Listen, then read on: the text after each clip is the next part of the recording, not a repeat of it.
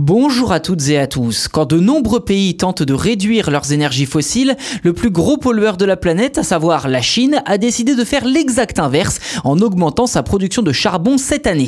Pourquoi le gouvernement a-t-il changé son fusil d'épaule peu de temps après avoir annoncé des efforts massifs pour atteindre la neutralité carbone dans les décennies à venir?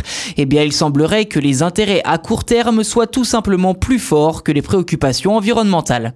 Au total, la Chine produira 300 millions de tonnes de charbon supplémentaire en 2022, ce qui représente une hausse de 8% par rapport à l'année dernière, où 4 milliards de tonnes de charbon avaient été produites et qui constituait déjà à l'époque un record historique.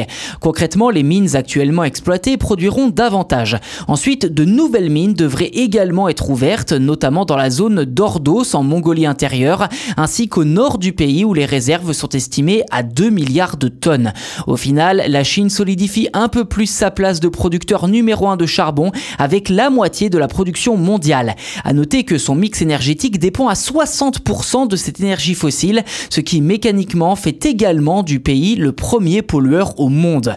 Augmenter la production de charbon ne devrait certainement pas arranger les choses. En fait, la Chine vise un objectif économique à très court terme, à savoir, je cite, maintenir une vie normale et poursuivre le développement économique du pays dans une logique de croissance et d'essor de la consommation interne. Pour ce faire, il lui faut donc beaucoup d'électricité qui, à coup sûr, proviendra du charbon. Autre objectif, intensifier son indépendance énergétique et carrément se passer de toute importation à moyen terme.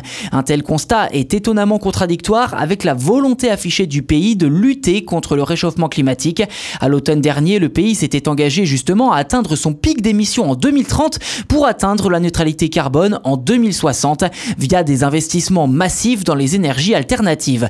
Sur ce point, trois nouvelles centrales nucléaires seront construites dans les années à venir. Également, le pays poursuit son projet emblématique, produire dans le désert de Gobi 450 gigawatts d'électricité d'ici 2030, soit quasiment le double de la production totale des États-Unis.